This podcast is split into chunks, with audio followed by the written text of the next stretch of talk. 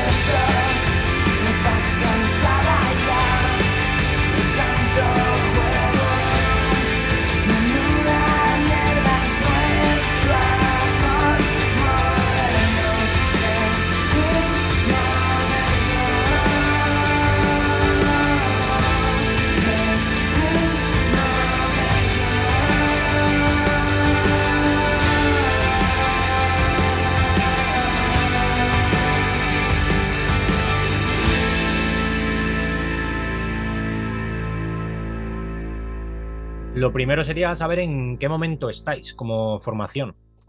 Pues ahora mismo, pues en un momento guay, te diría, porque, bueno, nosotros vamos, un, o sea, como sabemos un poco así cómo está el panorama y tal, nos hacemos un poco, pues, sueños un poco alcanzables, ¿no? Entre comillas, y nuestra idea era sacar discos, pues, con productores lo más top que pudiésemos permitirnos por pasta y, bueno, y que les apeteciese currar con nosotros y demás Y luego, pues este rollo romántico así de músico, pues sacar un disco largo, incluso editarlo en vinilo si podemos. Y estamos un poco pues en ese punto, pues nuestro primer disco largo, eh, pues con Carlos Nombela, que pues muy guay currar con él. Entonces la verdad que ahora estamos, acabamos de hacer un concierto en Coruña y vino bastante peña y la verdad que nunca habíamos tenido así tanta gente pagando entrada y tal. Y bueno, nunca se sabe, esto mañana de repente baja todo y se va toda la mierda, pero ahora mismo eh, la verdad que estamos muy guay, pues con ganas componiendo ya para el siguiente, a nuestro ritmo, sin agencia, poco a poco y tal, pero, pero muy contentos, la verdad. ¿Estáis eh, contentos y por otro lado qué esconde Estados Naturales? Porque al final es el primer largo, tenéis ya dos EPs. ¿Estáis satisfechos con el resultado del disco? Sí, al final las canciones yo creo que son infinitas, o sea, realmente llega un momento que, que, casi te diría que es el productor, una persona externa a la banda que te dice, mira, para aquí ya, tío, porque si te dejas llevar, yo qué sé, pues podrías estar mareando las canciones dos años. Entonces realmente donde se decidieron parar, digamos, y aquí dar por terminadas, la verdad que estamos contentos. El disco suena guay, lo que es el sonido, o sea, hay Carlos, la verdad que una mezcla de puta madre. No, por ejemplo, con los EPs no lo hago tanto, no, no, suelo escucharme a mí mismo, entre comillas, pero este disco entre entrevistas y cosas ahora, más la época de ir escuchando mezclas, bueno, pues con la coña la verdad que lo escuché bastante. Eh, luego para decidir un poco el orden del tracklist, bueno, le dimos muchas vueltas y la verdad es que me lo pongo y joder, lejos de que, bueno, luego hay gustos, ¿no? Hay que le molará más el rollo guitarra y menos, pero, pero la calidad de sonido que sacó Carlos, la verdad que es brutal. Entonces, la verdad que estamos muy contentos. las canciones están guays, están muy curradas, está un poco todo lo que queríamos. Nos hubiera molado a lo mejor alguna colaboración que están ahora tan de moda, y meter alguna cosilla en el disco que siempre le da así como la guinda, ¿no? pero tampoco queríamos forzar nada y realmente veníamos de una época de pandemia que no, pues no coincidías con bandas por ahí tocando, entonces no hay ese feeling y al final hacer una colaboración fría de te llamo y cantas tú en tu estudio, yo en el mío y tal, pues tampoco vimos que fuese muy necesario, porque tampoco es el primer disco, tampoco hacía falta. Entonces, bueno, por lo demás, la verdad que muy contentos. ¿Cómo es de difícil llegar a la gente? con siendo una banda, bueno, emergente, digamos, para que está tan de moda la palabra. Es verdad que hay muchas plataformas para hacerse oír, pero creo que también hay tanta oferta que igual uno se pierde, ¿no? Eh, de cara al oyente yo lo comparo muchas veces con las plataformas de tele, así, o sea, que tú llegas y antes tenías cinco canales o seis canales y, seguramente nos pasábamos el puto día quejándonos de qué poca oferta hay y de repente te abren una oferta de 300 canales y te, y te acabas encontrando a ti mismo volviendo a los cinco que tenías, o sea, porque es como demasiada información, demasiada...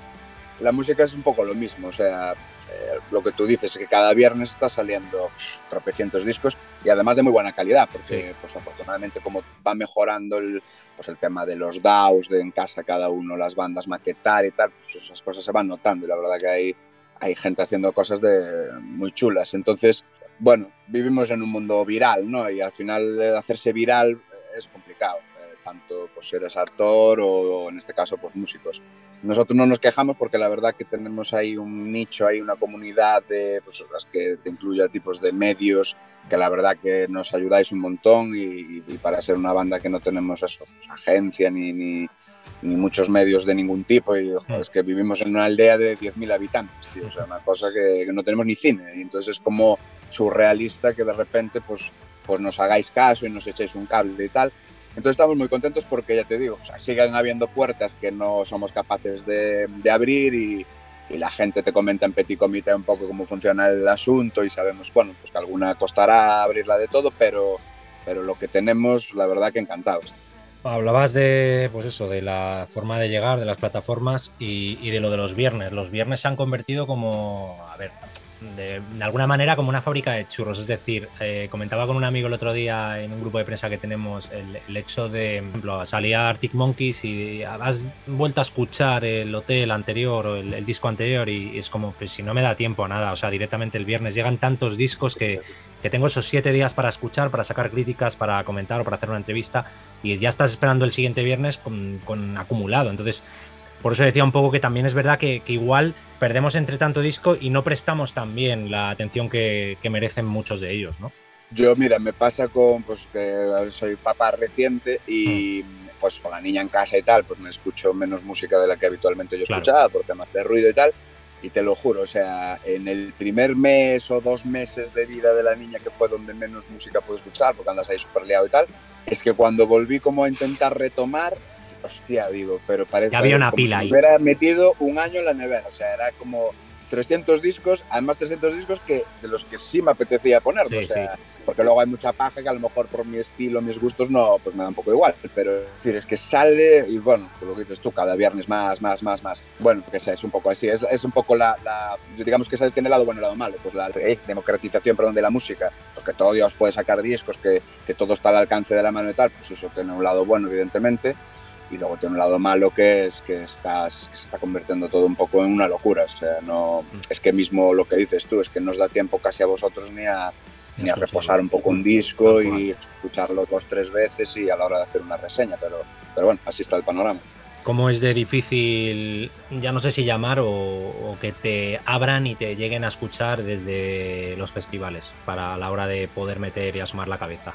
Nosotros la sensación, yo ya te digo, te cuento lo, lo nuestro, nosotros mandamos a todos los festis que, bueno, que entendemos que tenemos cabida pues, por el estilo sí. y tal, eh, bueno, pues mandamos un poco, pues como hacemos con los medios, ¿no? Pues mailings, eh, información de música, ta, ta. Eh, ahora en breve mandaremos a agencias promotoras eh, pues un formato sobre del disco que estamos a punto de recibir, eh, bueno, tipo haciendo un poco promo y tal. La sensación hasta día de hoy, pues que quitando algún concurso de bandas que ganamos y, y algún contactillo que haces, yo creo que directamente en, en nuestros mails ni los abren, o sea, te diría.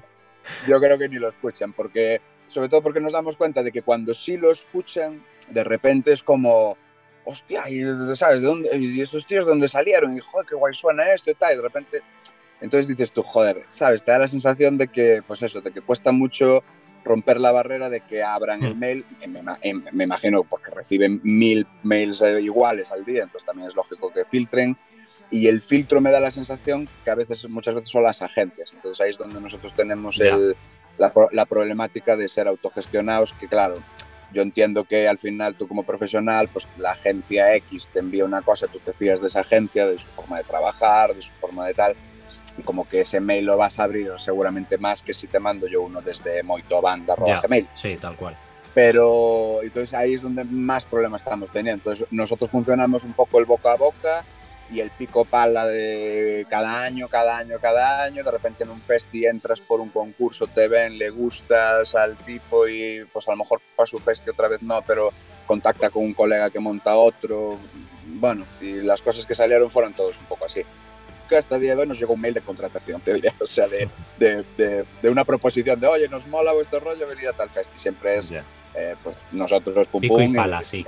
y alguna vez funcionó. Hablando de esto, cómo es coger una furgoneta, eh, meterte 500 o 600 kilómetros, en vuestro caso además desde Galicia a Madrid, y ver si, si la, la, venta de entradas anticipada no ha funcionado demasiado bien, eh, ¿se va con el culo apretado o, o, no?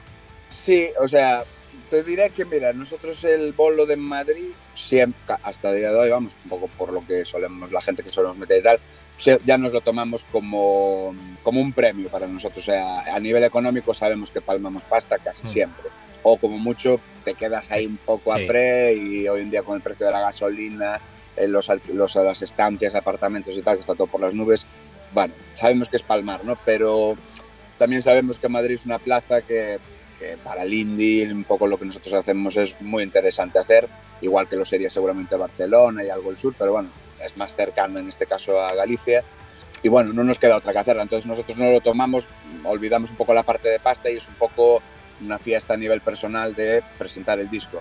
Nos da penilla que por el tema de, pues eso, tantísima oferta y, todo este rollo, pues que no, que no venga quizás más gente a vernos porque yo creo sinceramente que, que lo que hacemos en directo, por, por, lo que la gente nos dice y demás, y llevamos muchos, muchos años tocando, yo creo que, que va a sorprender solemos sonar más guay incluso que en el disco, por lo que la peña dice y tal, y yo creo que, bueno, nos gustaría que viniera más peña a vernos, porque seguramente nos descubriría mucha gente y tal, pero, pero bueno, las cosas son como son y, y mira, dentro de lo malo, la temporada de salas, que la cosa está complicada y tal, pues, pues mira, oye, vamos vendiendo y, la cosa pues tampoco va tan, tan mal.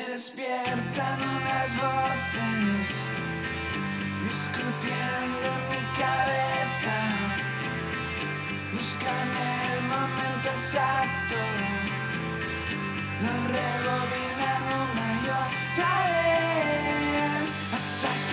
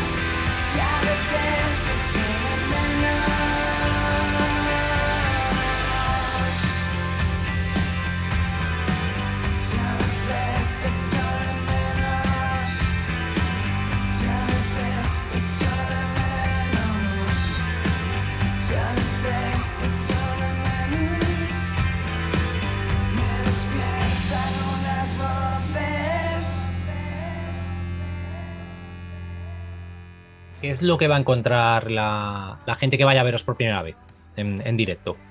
Pues una banda que aunque llevamos a, priori parece que poco tiempo pues de, formación, porque empezamos en 2018, nosotros realmente venimos los mismos músicos de tocar, pues ya que sé, llevamos más de 10 años, yo creo, en bandas de covers. Eh, los mismos. Entonces, bueno, tenemos bastante empaque, digamos, como banda de sonido. Y luego lo que se va a encontrar es mucha caña. O sea, nosotros somos banda de guitarras, distorsión, fuzz y, y sonamos normalmente más cañero, pues la batera, el batera viene del, del, new metal y el hardcore y demás, que las bandas que hacía antes. Entonces, bueno, esas cosas en directo se notan. Entonces, lo que se va a encontrar es un bolo de rock and roll, eh, guitarrero y, cañero, pero bueno, divertido y yo creo que guay. Volviendo un poco a los festivales, mm, me llamaba la atención que, eh, bueno, hasta hace nada ha habido festivales en Madrid, o sea, se ha cerrado el ciclo, digamos, el, el ritmo de festivales ha cerrado como en, casi en octubre. Pero ya una vez que está saliendo de la puerta y se están anunciando ya los primeros carteles con algunos artistas de algunos festivales, y me llama la atención, no en el buen sentido, de que estamos viendo otra vez las mismas bandas que el año pasado, eh, los mismos carteles, un poco sin decir nombres, pero, pero sabiendo que ya venimos de ver eso el mismo año anterior, y cuando ni siquiera hemos salido casi de la época de festivales. O sea, ahí hay una cierta zona de confort porque al final el empresario tiene que buscar eso, el, vender entradas. Mm, por tanto, no sé si un poco también es el problema, entre comillas, del público. si lo compras es que quieres lo mismo otra vez y si no lo hicieras, pues igual sería un toque de atención para el, para el promotor de decir, hostia, hay que tirar por otro lado. Que no sé, yo como propio espectador ya me quita un poco de ilusión de ver lo mismo otra vez. Yo, pues un poco lo que dices, yo creo que el poder lo tiene el público. O sea, cuando la gente se canse de ver a las mismas bandas, pues me imagino que los promotores no tendrán más remedio que, que variar. Eh, sigue habiendo, por suerte, cosas distintas, sobre todo a nivel de los formatos más medianos y tal. Sí, eso sí. Hay gente apostando por cosas así un poco más tal, pero sí, lo que tú dices, al final a mí me da la sensación de que hay, bueno, hay festivales que son en realidad un, festivales de, agencias y, por lo tanto de las bandas de esas agencias. y uh, leí el otro día en Twitter bandas residentes de festival, no sé qué lo ponía algo así, me hizo, me hizo coña. Está bien, es verdad, porque, porque, es un poco así, en realidad. Eh, y bueno, al final es un poco lo que dices tú, ellos es un negocio, eh, en gran medida son negocios privados, porque son empresas privadas.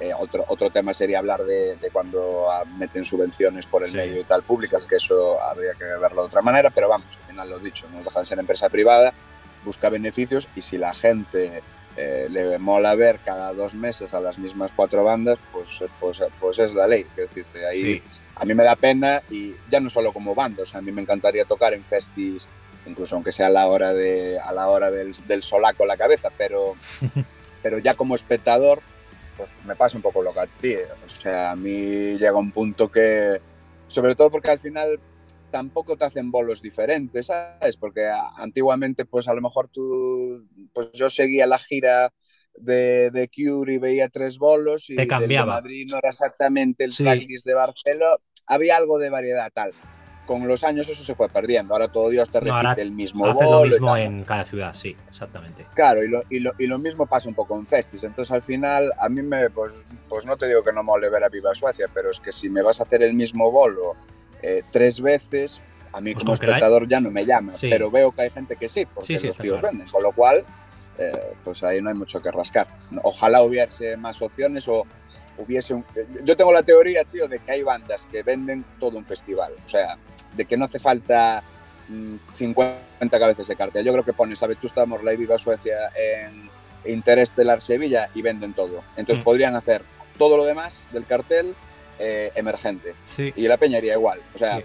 que no digo que hagan eso, eh, porque entiendo que metan más bandas, pero me refiero que a veces parece que sea imposible meter emergentes porque es que hay que vender tickets.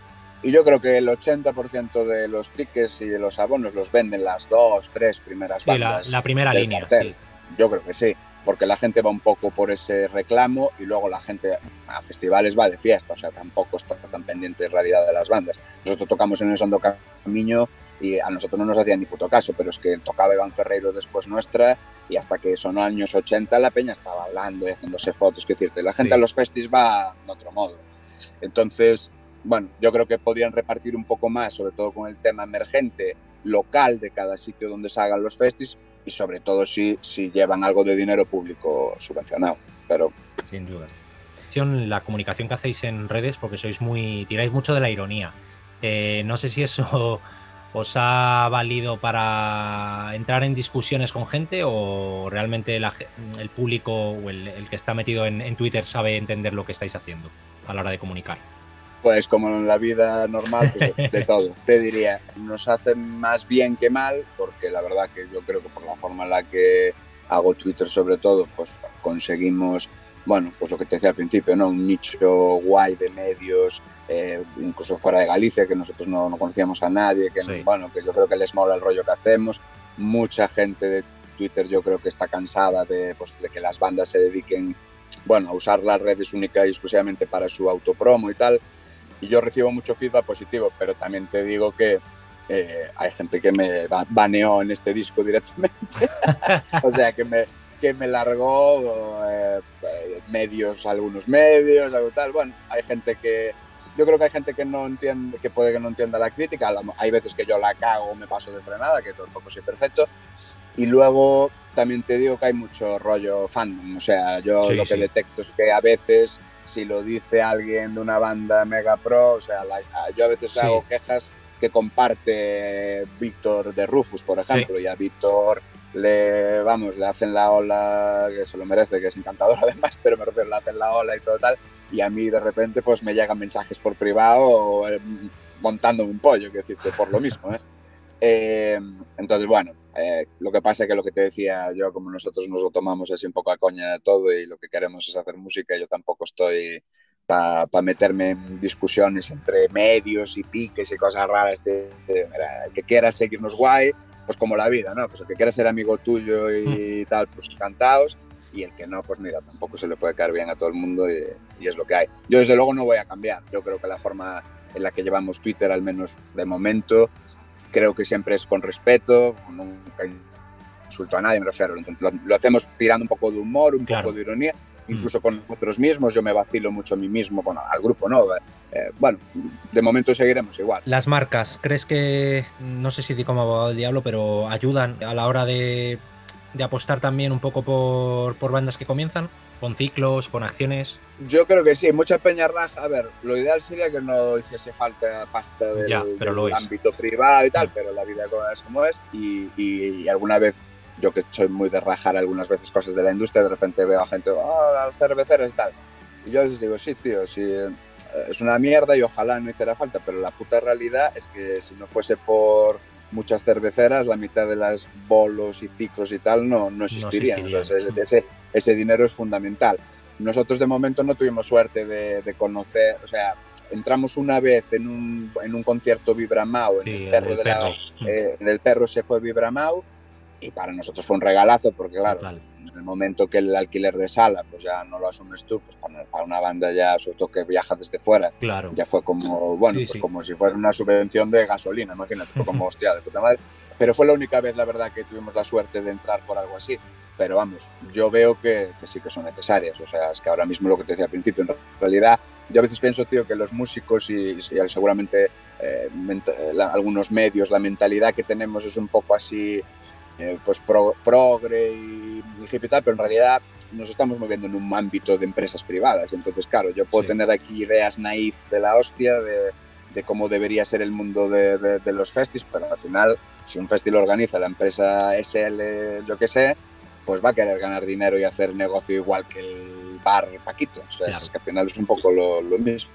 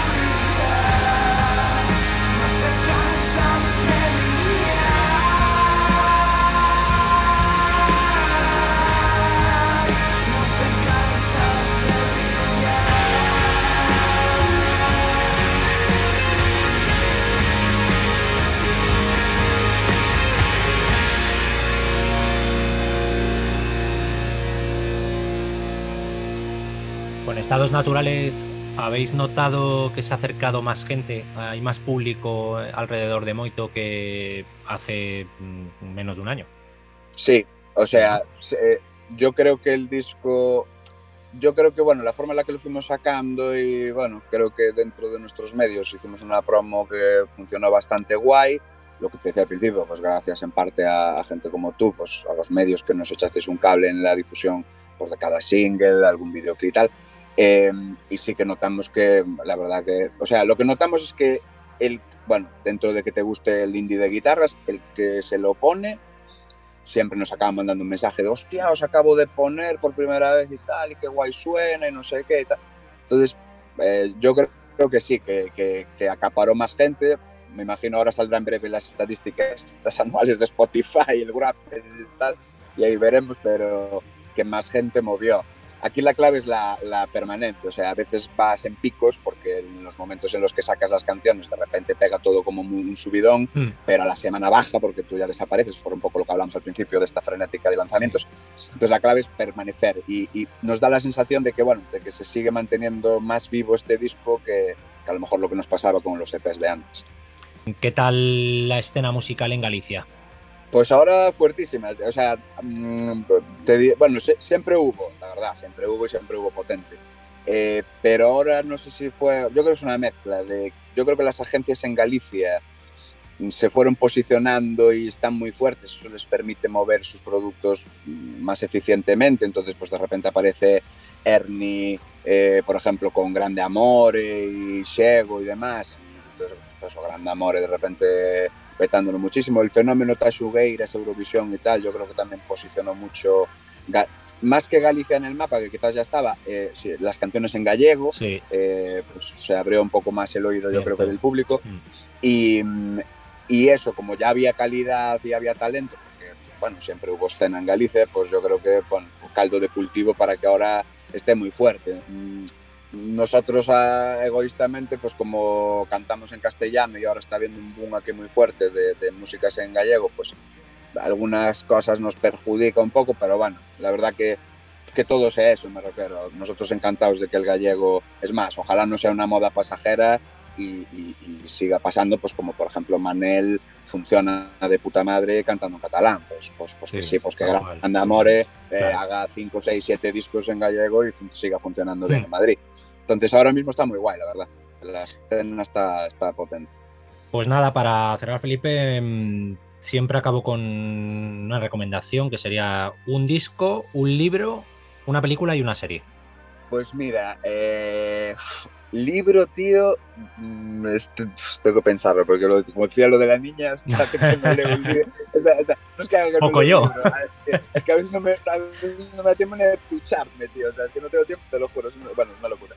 Eh, entonces, libro, tío, me gusta mucho una, un autor que se llama Justin Garner, que es así, unas movidas así, bueno, un poco filosóficas y tal. Y el último que me leí de él em, se llama La chica de las naranjas, y, o La joven de las naranjas, y me moló mogollón. Así es un rollo, te digo, un poco filosófico y tal, y está, está muy chulo. Eh, peli, em, peli te diría, eh, bueno, me gustó, yo soy muy friki, de hecho en algunas letras de las canciones hay, incluso de los EPs y tal, hay mucho rollo así de, me gusta mucho la movida de superhéroes, o sea, leo muchos eh, tebeos y tal, no todas las adaptaciones al cine me molan, pero por ejemplo, pues la última que vi así en una escapadita que me dejó la niña fue la, la de Batman, esta última de Robert Pattinson, y bueno, y me, me, moló, me pareció un enfoque así diferente a los de Nolan y tal. Sí, me gustó, así oscurita y tal, me, me pegó muy moito, o sea, muy, muy rollos negros y rojos, eh, la luz me parecía, me recordaba un poco al diseñador nuestro hablando de, de, las movidas de los logos y tal. Y disco, pues, eh, bueno, serie, eh, bueno, serie me, me, flipó y de hecho Bootstrap Paradox, el single, la compuse un poco en esa época, me gustó muchísimo Dark, la, la serie esta de Netflix. además sale nueva serie ahora de ellos. Sí, eh, flipé, o sea, ya te digo, no sé, estas cosas que igual a, otra lo ve y dirá vaya tontería de serie, pero no sé, como que me enganché y flipé, flipé. Aparte me, me, gustó mucho el rollo de no ser gente conocida, porque como son actores alemanes y tal, era como, Buah, me pareció la hostia. Y de hecho, ya te digo, entré un poco en la paranoia esta de los bucles temporales, me empezó a gustar mucho el rollo y, y ahí escribí la de Bootstrap Paradox, que fue el primer single. Y disco, pues hace poco lo dije en otra entrevista, me, de los que escuché este año, así de lo poquito que pude, me moló el de Niña Polaca, así dentro de, bueno, del rollo así más garaje y tal, me, y me flipa el de Rufus, el Sí, disco, bueno, todo lo que hacen Rufus. Con esto lo dejamos, eh, esperando que os vaya muy bien en Madrid y agradeciéndote el tiempo para, para el podcast. Al revés, a ti, a ti, encantado. Un abrazo. Un saludiño, chao.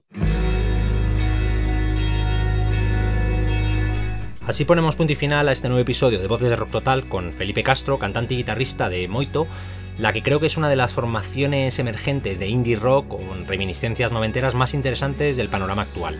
Como siempre, os emplazo a leernos todos los días del año en rocktotal.com y a seguirnos en redes sociales como arroba rocktotalweb, en Instagram y Twitter y como rocktotal en Facebook. Mientras tanto, sed felices. Un saludo.